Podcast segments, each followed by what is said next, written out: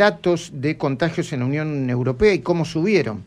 68% en el Reino Unido, es una nota que está, es un, gráfico que cita hoy Carlos Paño en La Nación y que está en The Guardian, 65% en España, creció la curva, 27% en Francia, 53% en Portugal. Es desde julio el crecimiento más alto eh, con esta nueva variante Delta.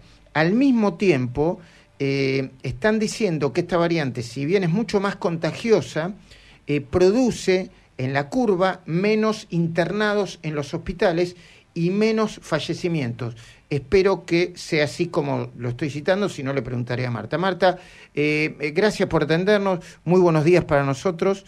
Mm, ahora siempre me, calculo mal la hora. ¿Ya qué hora es, Marta? Buen día. hola, buenos días, Luis. 20 para las 12. Ah, muy bien. Yo sé que estás en el medio. En la mañana. Estás en el medio del trabajo, así que, bueno, este, sí. te, te escucho con atención. ¿Qué está pasando?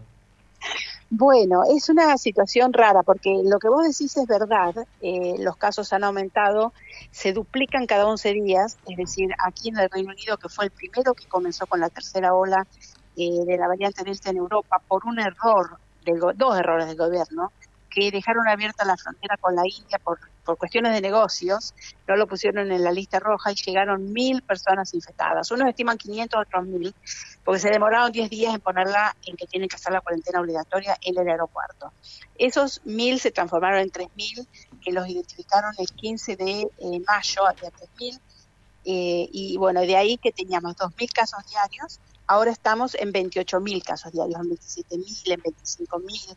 Es decir, estamos, como te digo, se van duplicando cada 11 eh, días. Ahora, es verdad que las, las, muertes, por ejemplo, el día de ayer fueron, eh, bueno, el día de ayer que correspondía antes de ayer, 15. El día de, hoy que correspondían ayer, 9. Pero eso es porque hay muchísima vacunación con dos dosis. Es decir, el secreto para manejar o la estrategia que manejó el gobierno para hacer frente a la tercera ola fue acelerar la vacunación masiva y acelerar los test masivos de todo el mundo y saber quiénes son y dónde están. Y en este momento hay un 86% con una dosis eh, vacunado y un 64% vacunado con dos dosis. Entonces eso es lo único que puede ayudar. Y, y los test se hacen, ayer se hicieron 1.276.000 tests.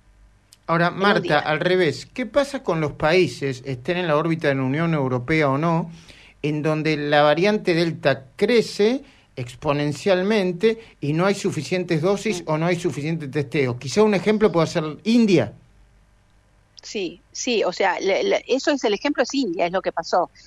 por eso era mi advertencia hacia Argentina, que Argentina ahora tiene un casi el 10% de la población con dos dosis, pero en India cuando surge esta variante y cuando hace los estragos, había solamente un 3% de la población con dos dosis. Y hoy estaba leyendo, este, en, bueno, en el BMJ, que es el British Medical Journal, que recibo todas las semanas, que decían que en agosto la India está esperando que resurjan los casos y que se dé la tercera ola con la misma variante Delta porque eh, no han podido bajar de todo porque la vacunación todavía no es tan eh, em, extensa, ¿no es cierto? Ahora, vacunación y testeos.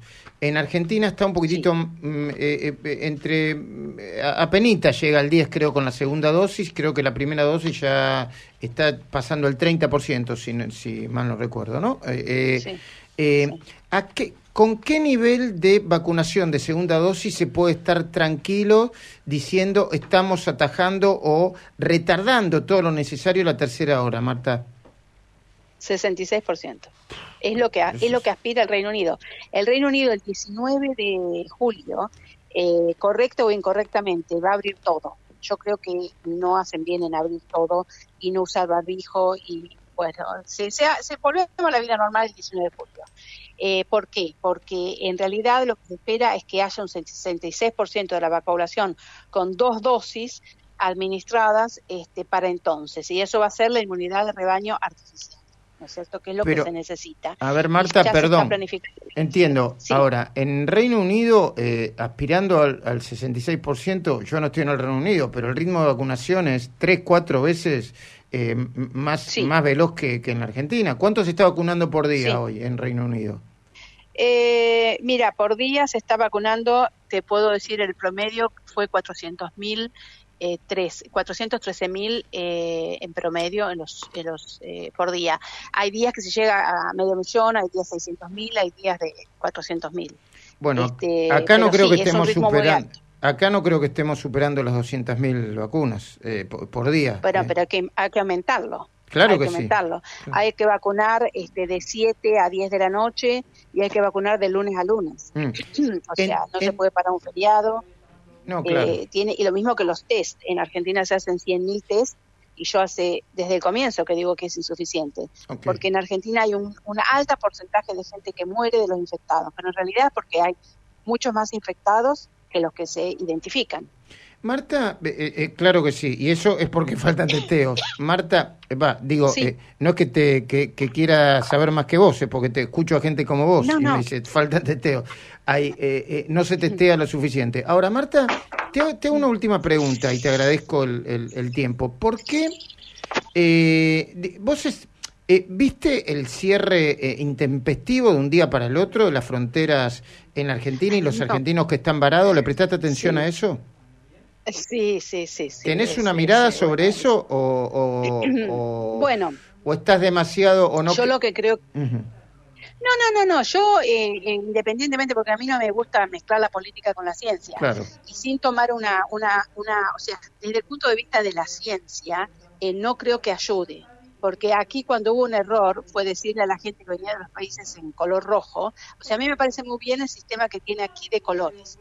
Entonces la gente llega y se tiene que aislar o no se tiene que aislar y se tiene que aislar dónde, eso entonces está bien. O sea, llegan y ponerle que decís, bueno, se tienen que aislar 10 días en un hotel pagado por el pasajero, en la zona de aeropuertos o como hacen acá, lo llevan a un hotel, hay vigilancia, les hacen los test y salen 1.700 libras por persona los 10 días, sin la comida, ¿no es cierto? Y aparte los test. Eso está bien, este, por supuesto es para, es para, no es para todos los bolsillos, pero eh, no me parece que ayude epidemiológicamente de repente decir, bueno, entran 600 por día, porque eh, la solución no pasa por las 600 por día, sino la solución pasa por decir, bueno, llegan las personas, los pasajeros, se tienen que aislar, tienen que dar la, prueba negativa, tienen que, bueno, depende de dónde vienen, ¿no es cierto? Claro, claro. Porque si vienen de un país que tiene muy baja incidencia de, infección, a lo mejor no tienen que hacer ese aislamiento, se tienen las dos vacunas y un test positivo o, se tienen que aislar por menos días. Así que los 600 no me parece eh, una solución. Ok, te quito unos segundos más. Las mezclas y combinaciones de vacunas, ¿vos estás a favor de eso siempre y cuando se, se, eh, haya evidencia de, que funciona? Y te voy a decir algo, lo que estoy diciendo en todos los medios, es frustrante. Es frustrante que yo eh, en, mi, en mi Instagram, que lo abrí en el mes de septiembre para hablar nada más que de COVID, y de paso se lo digo a tu audiencia, arroba DR Marta Cohen, siempre hablo, hablé desde el principio que el problema de Sputnik iba a ser el faltante de la segunda dosis por los, los eh, componentes que faltaban. Eso era, era sabido en el mundo científico desde agosto. Entonces, ¿por qué se demoraron tantos meses en ahora? ¿Sabes cuánto tarda un estudio? Cinco meses, seis meses. No hay tiempo de comenzar un estudio ahora y esperar cinco o seis meses a ver si le vamos a dar la segunda dosis de qué o vamos a mezclarlo con qué cosa. Y yo te doy un ejemplo en Europa, eh, eh, cuando Francia, España y Alemania paran la vacuna eh, Oxford, tenían que combinarla con una segunda dosis. Tomaron la decisión, analizada por los científicos, de que sí, le iban a combinar con Pfizer.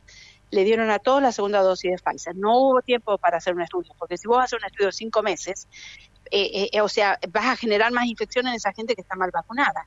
Entonces, después hicieron el estudio que salió publicado hace un mes con buenos resultados. Pero hay que tomar las decisiones estratégicas en el momento oportuno y no diez meses después. Marta Cohen, como siempre, muy agradecido. Siempre es muy interesante lo que nos decís. Repetí tu Instagram, por favor.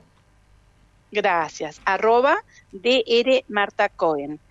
Mm, y ayer subí un video muy interesante sobre la vacunación en los niños, entre otras cosas. Muy bien, lo, vamos a analizar y lo vamos a tomar. Gracias, Marta. Gracias, chao, chao. Bueno, son muchos datos para procesar. Muy interesante lo que dice Marta Cohen. ¿eh? Siempre hay que escucharla porque tiene una perspectiva, no se mete en política, pero habla de ciencia.